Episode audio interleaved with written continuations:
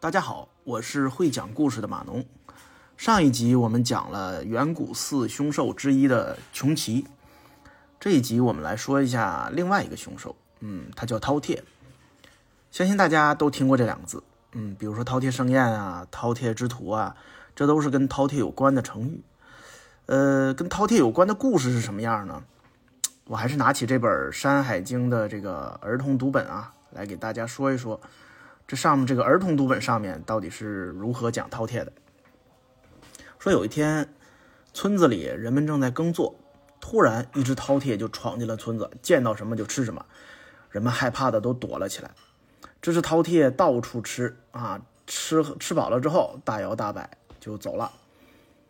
之后人们为了捉住这只饕餮，就挖了一个陷阱，并在陷阱上放了很多食物。这个饕餮最后果然回来了。啊，真的就掉进了人人们设置的这个陷阱里。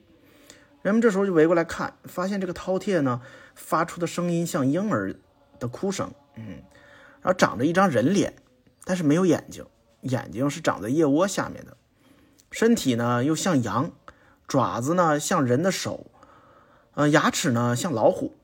饕餮呢这时候还说话了，说：“你们快放我出去啊，不然我发起疯来什么都吃，连自己的身体都会吃掉的。”啊，这个地方呢有一个段这个文字啊，给孩子做讲解，是说由于饕餮特别的贪婪，以后的人们呢就在青铜器上刻上了饕餮纹，来告诫大家不要像饕餮一样贪吃。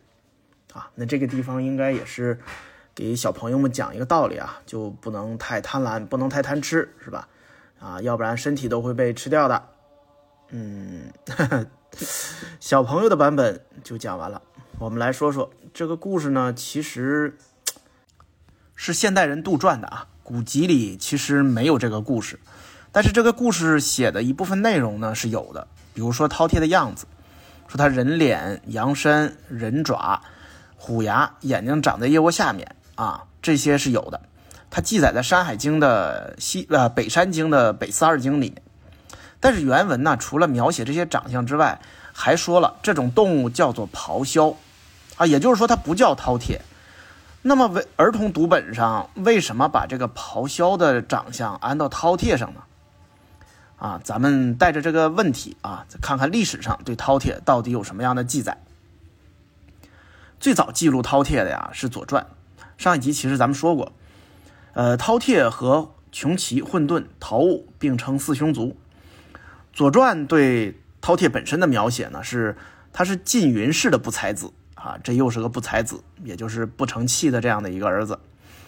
那因此，我们能看出来啊，这饕餮其实也是人嘛。这个饕餮呢，他追求吃喝，还特别贪财，还非常的任性奢侈，然后做什么都不满足，然后积聚了很多财物呢，还还想要更多。他有这么多财物，他也不分给孤儿寡妇，也不周济穷人。啊，天下的百姓就把他和那三兄并称四凶兽了。嗯，四凶族。嗯，呃，缙云氏其实是跟皇帝和炎帝都有着密切关系的这样的氏族，他们是同一个时期的。因此呢，通过这个描述，我们听起来这个饕餮呀，是不是有点富二代的感觉？就是那种纨绔子弟，对不对？《左传》呢，它有一个注啊，有一个注解，这其中就说贪财。为饕，贪食为餮，这明显也是对人的描述，因为只有人才会贪财嘛。上一集我们也提过，这四兄族最后是都被流放了，流放到哪里了呢？呃，就是《吕氏春秋》中啊是有记载的，《吕氏春秋》是吕不韦组织人来编写的这样的一本书啊，《吕氏春秋》中说了呢，饕餮被流放到雁门之北啊，当年呢，雁门之北是一个人烟稀少的苦寒之地。到此为止，我们基本就知道了，饕餮最后应该是在苦寒之地度过余生了。那他怎么又会跑到这个商周时期的青铜器上去呢？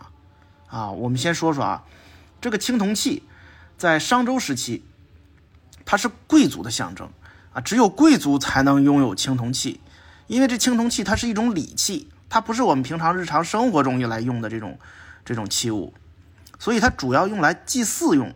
啊，如果按照儿童文学中的说法，说这个商周青铜器上这个饕餮纹是为了警示人们不要贪吃，那这个就有点说不过去了。嗯，就是我们在祭祀的过程中，难道是要想告诉神灵少吃一点吗？嗯，这有点不敬哈，对不对？应该不是这样的。我们先来看看这个饕餮纹呢，它是怎么来的啊？从什么时代开始有饕餮纹这个说法的？嗯，中国考古学的前身呢叫金石学，这个是形成于北宋时期，是欧阳修开创的一门学问，它是一种骨器的研究方法。有一本宋朝的金石学著作叫《宣和博古图》，这里面明确的把饕餮和青铜器上那些复杂的图案联系在了一起。后世很多人对这个观点是认可的，因为《吕氏春秋》中曾经记载。周鼎铸饕餮，有手无身啊！这个说法就是说，啊，周鼎上面画了饕餮，啊，只画了头，没有身子。这个说法就是饕餮和商周青铜器上这些复杂图案画等号的理论依据。但是我们现在考古学家已经证实，商周时期的青铜器上的图案其实是动物的侧画像，也就是两个动物的侧画像相对放在一起，这样看起来就像是另一个动物的头一样。这才是为什么金石学家们把这个东西搞混的原因。那我们说上面关于咆哮的疑问，我们还没有解开。为什么咆哮就是饕餮呢？啊，这是因为在东晋的时候，有一个学者叫郭璞，他曾经给《山海经》作注，就在这里，他明确的说，咆哮就是《左传》里说的那种饕餮。郭璞是怎么确定这个事儿的呢？嗯，汉代有一个经学家，他叫苻潜。他曾经说过，饕餮是兽名，身如牛，人面，目在腋下，食人。很有可能郭璞啊是看了苻潜这句话，才在《山海经》的注里写下了这样的注释。但是这个经学家苻潜他是如何确定饕餮是长成这个样的呢？嗯，其实我们现在来说呢，应该是没有明确的答案。不过不管怎么说，我们可以确定的是，饕餮在最初代表的是一个人，或者说是一个部族。跟现在的凶兽其实已经相去甚远了，但是贪婪这个性格倒是贯穿始终啊。虽然饕餮的演变充满了各种误会和误读，但这都不影响饕餮成为中华文化中浓墨重彩的一笔。